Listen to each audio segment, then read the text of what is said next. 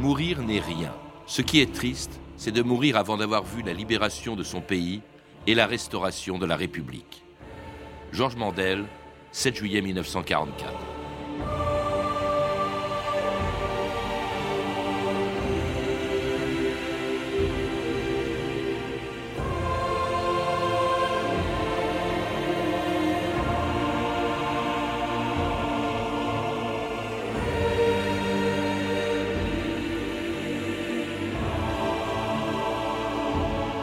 2000 ans d'histoire.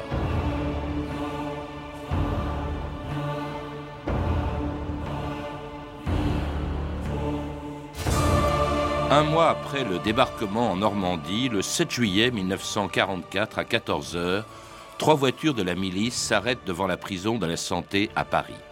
Elles viennent chercher un ancien ministre de la Troisième République, Georges Mandel, qui ne se fait aucune illusion sur son sort. Il sait bien que sous prétexte de le conduire à Vichy, les miliciens qui sont venus le chercher ont reçu l'ordre de le tuer.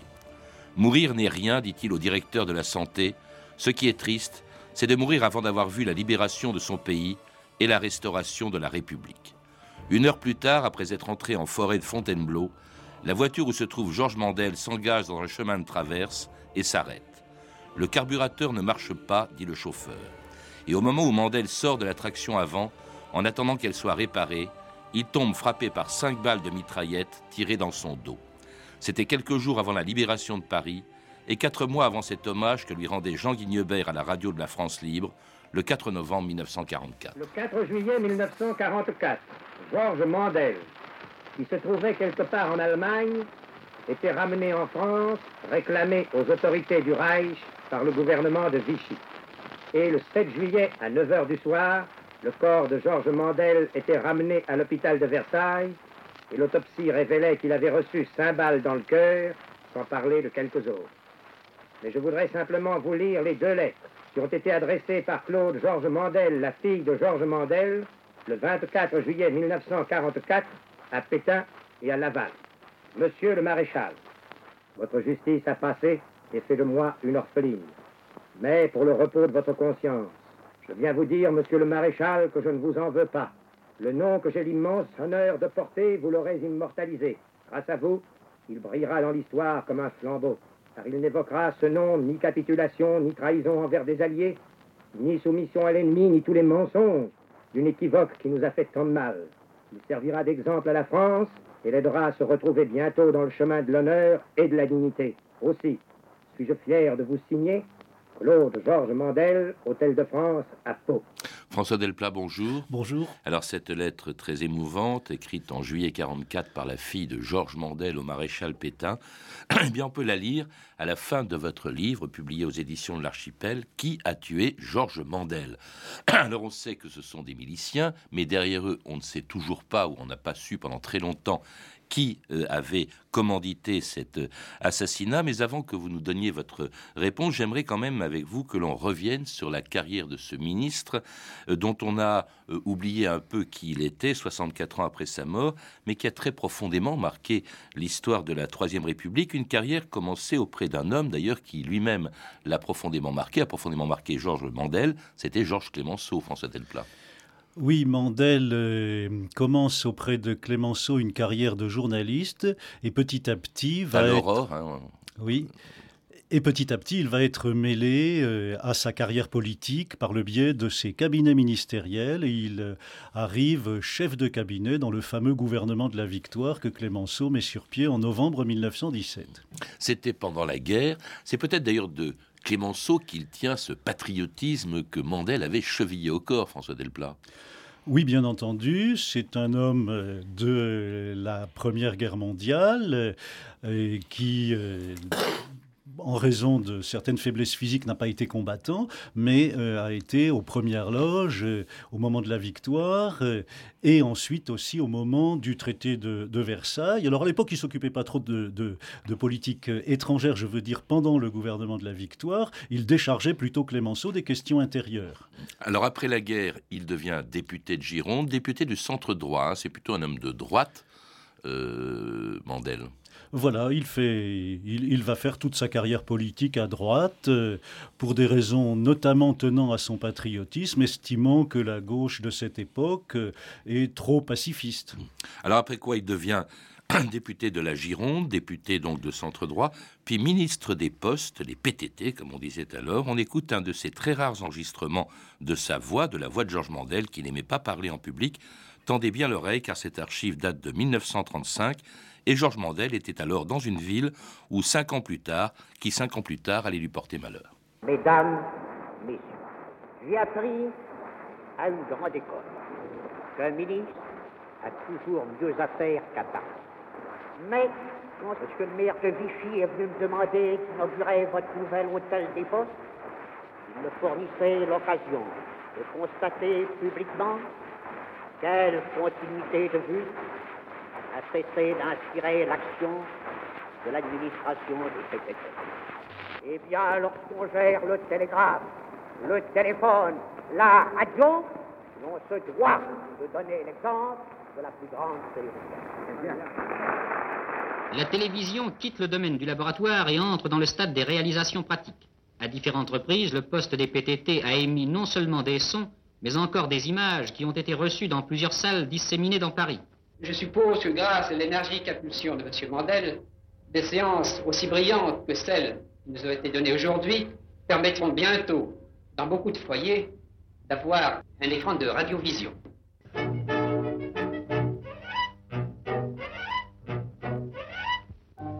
Et eh oui, la télévision, la radiovision, même comme on l'appelait à l'époque, eh bien, elle est née au moment où Georges Mandel était ministre des PTT. D'ailleurs, il a joué un rôle dans la naissance d'un objet qui n'existait pas encore dans les foyers. Mais c'est pas tellement pour cela, euh, François Delplat, euh, qu'il était le plus connu. C'est en raison de son hostilité euh, à l'Allemagne nazie. Dès 1933, vous le rappelez, il est un des premiers, sinon le premier, à mettre en garde les Français contre l'avènement, contre l'arrivée au pouvoir de Hitler.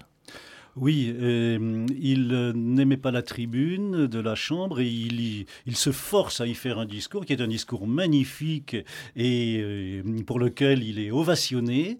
Et, il dénonce le réarmement allemand et ça a dû faire d'autant plus d'impression à Adolf Hitler que d'une part c'était le premier parlementaire au monde dans les pays démocratiques ou dans quelques pays que ce soit à tenir un tel langage aussi, aussi ferme, aussi clair, aussi centré sur l'Allemagne et sur euh, il parlait pas du nazisme, mais enfin euh, sur cette agressivité allemande, c'est même plus net et plus clair et plus concentré que ce que Churchill pouvait dire à l'époque. Et on, peut, cela dit, euh, faire beaucoup, beaucoup de parallèles entre Churchill et Mandel, y compris le fait qu'ils prêchaient un peu dans le désert, chacun dans son pays, entre 1933 et 1939. En tout cas, Hitler le connaissait, la presse allemande aussi hein, traite le juif Mandel de belliciste, donc vraiment c'est une personnalité française très connue en Allemagne et on s'en méfie.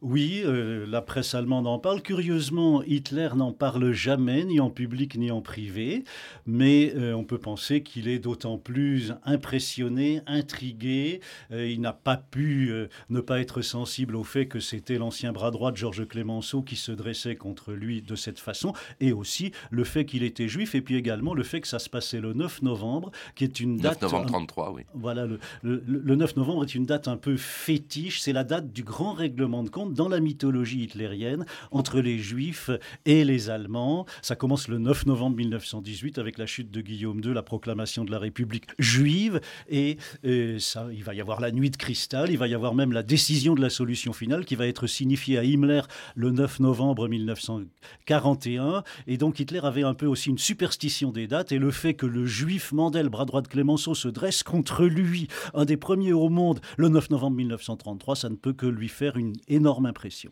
Alors Mandel va continuer à être très attentif à tout ce qui pouvait se passer en Allemagne et prêt même à en découdre euh, dès qu'elle commençait à violer les traités, comme ce fut le cas en mars 1936 lorsqu'Hitler a remilitarisé et réoccupé la Rhénanie euh, au mépris du traité de Versailles et du pacte de Locarno.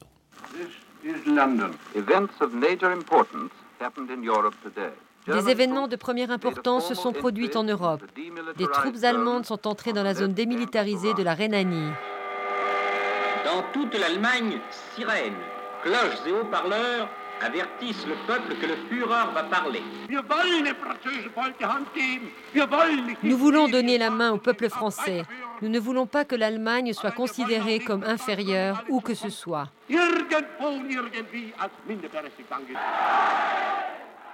Quand Hitler a envahi la Rhénanie, j'étais ministre. Je les ai vus, moi, nos généraux faibles, attentistes qui refusaient de marcher, des capitulards, quoi.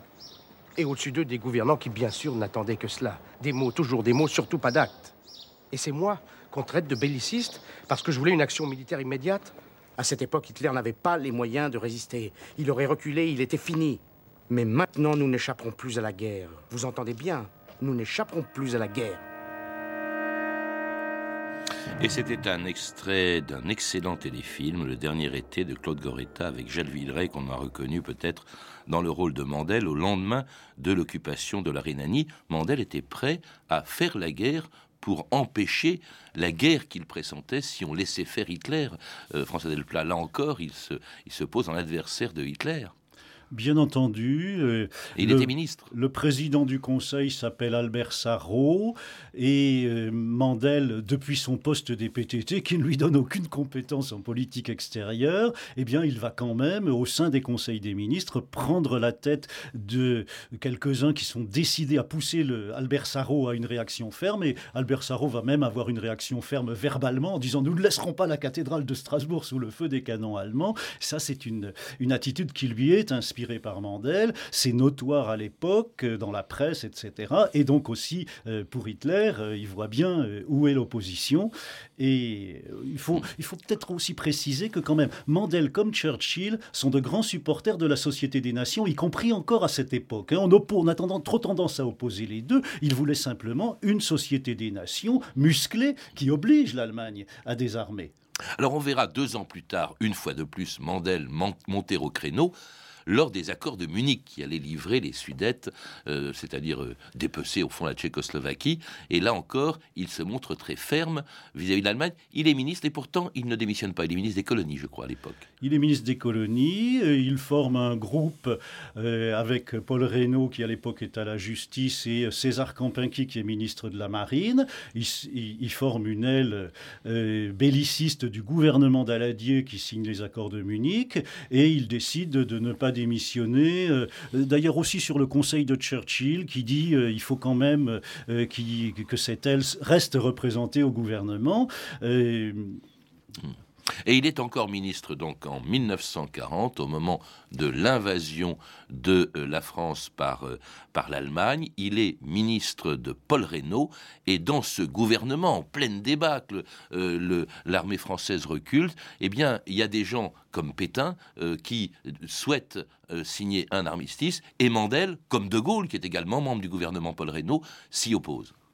Oui, Mandel s'y oppose. De, Gaulle ne fait pas partie du Conseil des ministres. Il est secrétaire, d'État. Il n'est jamais invité au Conseil des ministres, euh, tandis que Mandel, ministre de l'Intérieur, ne peut qu'y siéger. Et alors là, on le voit s'opposer, notamment au général Végan, euh, partisan euh, de l'armistice. À partir environ du 10 juin, du 10-12 juin, Végan mène une bourre à Paul Reynaud terrible pour qu'il aille vers un armistice. Et Georges Mandel s'oppose très très fermement à cette orientation-là. Et Mandel est effondré évidemment lorsque Reynaud démissionne et que Pétain forme un nouveau gouvernement, euh, sans le prendre bien entendu. Mandel était alors à Bordeaux, recevant en même moment la visite d'un envoyé de Churchill, le général Spears, au moment où Pétain annonçait aux Français qu'il fallait arrêter le combat. C'était le 17 juin 1940. Français, à l'appel de Monsieur le Président de la République, j'assume à partir d'aujourd'hui la direction du gouvernement de la France.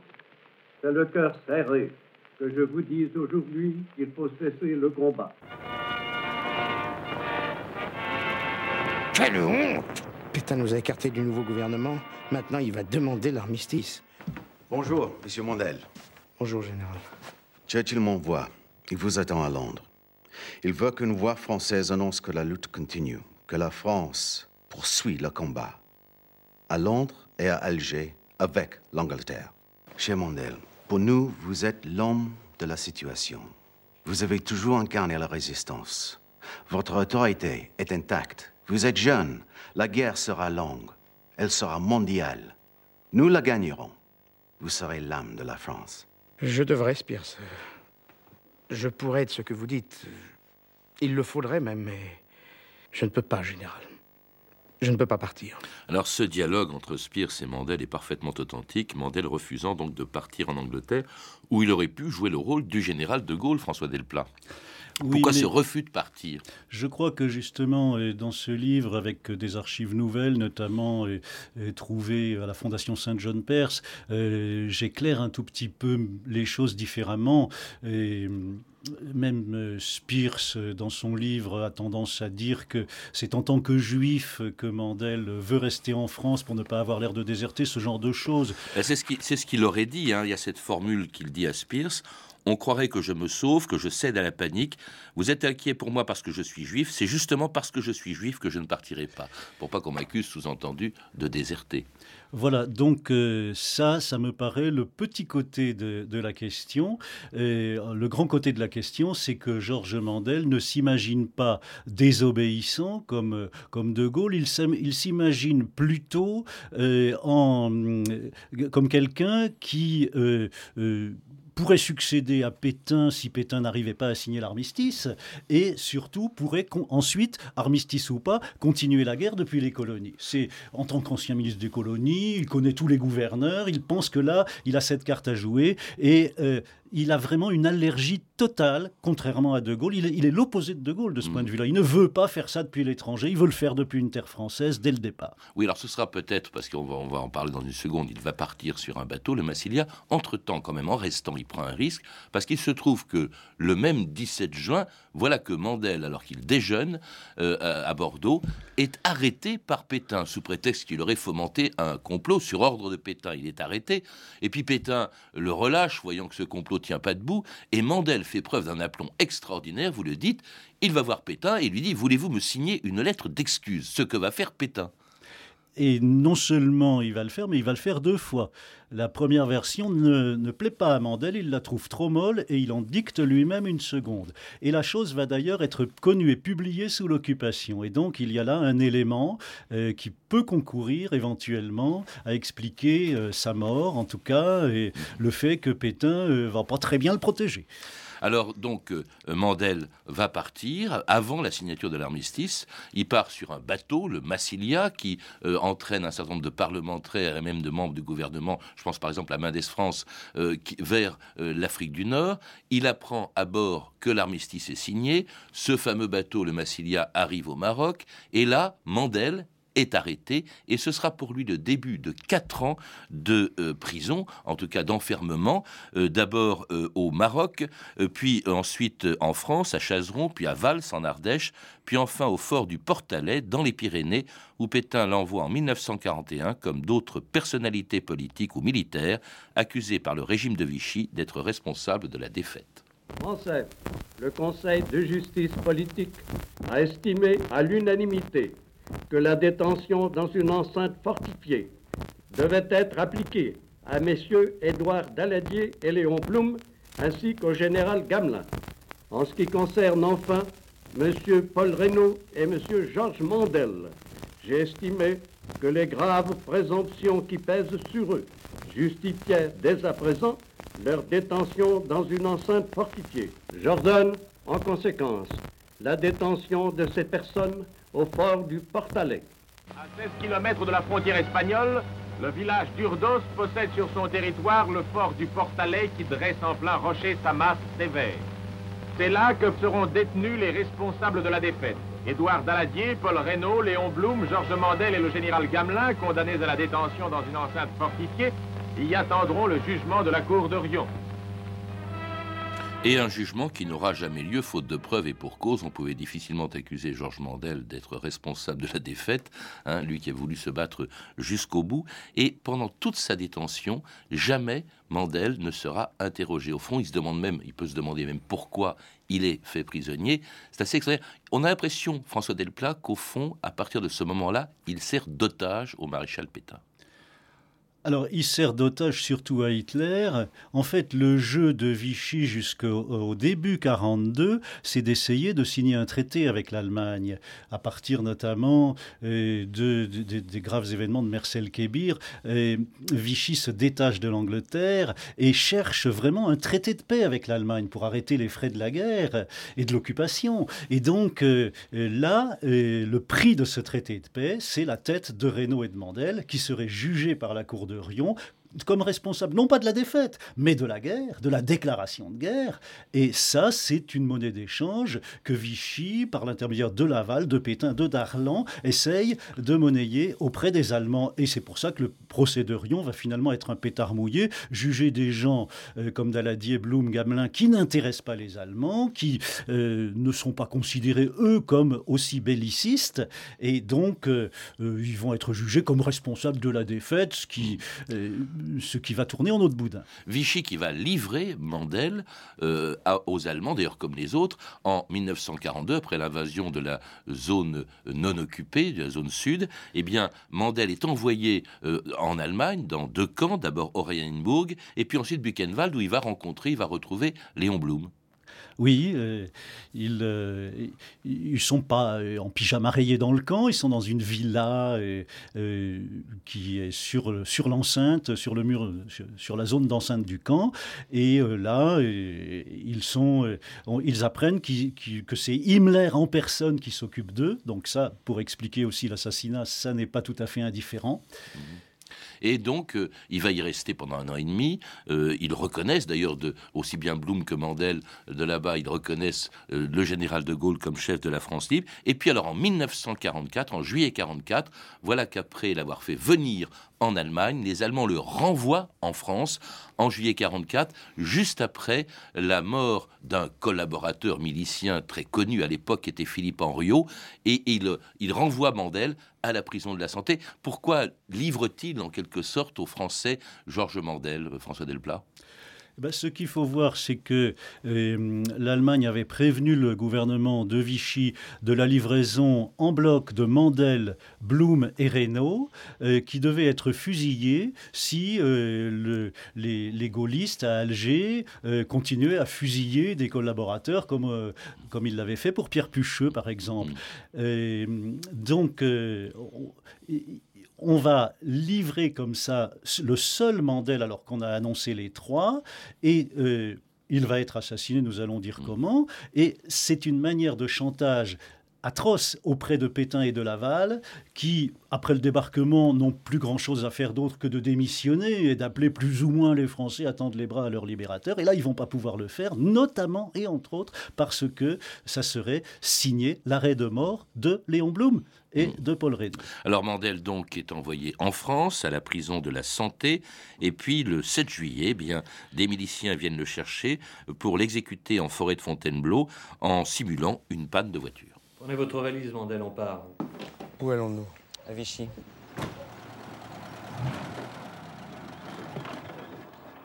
Vous pouvez sortir, il y en a pour un moment.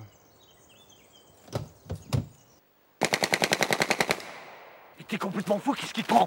T'occupe pas, c'est moi qui commande. J'ai un ordre de mission, ils sont d'accord des deux côtés. Va chercher le corps. Et n'oubliez pas, officiellement c'est un coup des maquisards.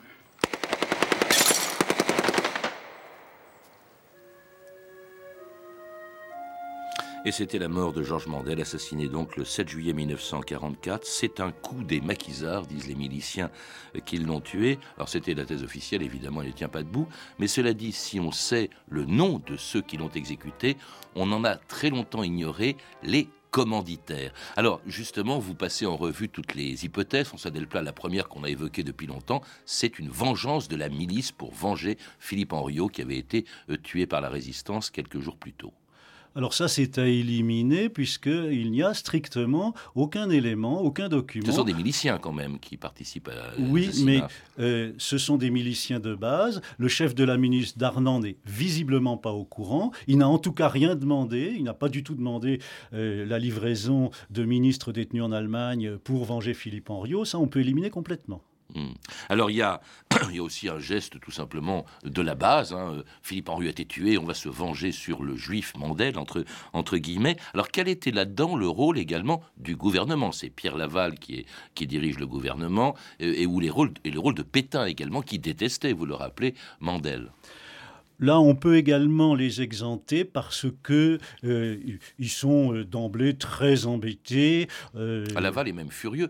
Il, était, il avait été l'ami de Mandel. Oui, tout à fait. Et donc, quand Abetz lui annonce, Abetz, l'ambassadeur d'Allemagne de, en France, annonce à Laval le 1er juillet, nous allons vous livrer encore une fois Mandel, Blum et, et Reynaud. Il n'est pas content. Il prétend qu'il a refusé Mordicus. Là, je crois qu'il se vante un peu, mais enfin, il n'a pas du tout accueilli ça les bras ouverts. Et Pétain là-dedans, dans cette et affaire. Pétain, il est un peu hors circuit, hein. il, est, il, est, coincé à Vichy, euh, il, ne, il, ne, commande plus rien, il est vraiment devenu une potiche, mais une potiche utile aux Allemands parce qu'il n'appelle pas à la résistance, il n'appelle pas à donner la main aux libérateurs. Alors vous, ce que vous affirmez, c'est que l'ordre est venu de beaucoup plus haut, il est venu directement d'Allemagne et même, pourquoi pas, de Hitler lui-même, les exécutants ayant reçu leurs ordres des Allemands. Là-dessus, il y a des documents montrant euh, que euh, cette livraison de Mandel, Blum et Reynaud euh, est concoctée au plus haut niveau. On en discute entre Ribbentrop, ministre des Affaires étrangères, mm. Abetz et Hitler lui-même. Et très clairement, c'est Hitler qui finit par trancher. on le sait dans un, par un télégramme du 30 mai. Le Führer a dit qu'on pouvait renvoyer ces trois personnes à condition qu'elles soient surveillées de près et que Vichy les laisse pas courir tout est là. Mais pourquoi, s'il voulait la mort de Mandel, pourquoi ne pas, ne pas l'avoir tué eux-mêmes alors qu'il était en Allemagne euh, avant? Parce que là, euh, en, le faisant exécuter par des miliciens, en lui faisant passer quelques heures à la prison de la santé, on mouille le gouvernement de Vichy. Mmh. C'est ça l'objectif. Et bien sûr. On, imagine ce que serait devenu Mandel, qui était vraiment l'incarnation de la résistance à l'Allemagne avant la guerre. Après la guerre, il aurait été sûrement une personnalité importante, François Delplat, dans l'histoire de la Quatrième République. Très très certainement, oui, absolument. Ça aurait été euh, euh, un personnage qui n'avait pas plié, qui avait été euh, d'une dignité totale. Cela dit, Hitler aussi le mesurait et en fait, il abat Mandel après l'avoir fait servir comme un instrument de chantage permanent auprès du gouvernement de Vichy. Il l'abat à la fin, un mois après le débarquement, comme on abat un atout pour faire tenir Pétain tranquille jusqu'au bout. Qui a tué Georges Mandel C'est donc le titre de votre livre, François Delplat, qui a été publié aux éditions de l'Archipel. À lire également Georges Mandel ou La Passion de la République de Bertrand Favreau, publié chez Fayard, et Georges Mandel de Jean-Noël Jeannet, apparaître en janvier 2009 aux éditions Talendier. Vous avez pu entendre des extraits du téléfilm Le Dernier été de Claude Goretta avec Jacques dans le rôle de Georges Mandel et disponible en DVD chez Montparnasse Vidéo. Vous pouvez retrouver toutes ces références par téléphone au 32 30, 34 centimes la minute ou sur le site franceinter.com. C'était 2000 ans d'histoire. À la technique Sophie Moreno et Patrick Henry, documentation et archivina Emmanuel Fournier, Claire Destacan, Franck Olivard et Frédéric Martin, une réalisation de Anne Kobilac.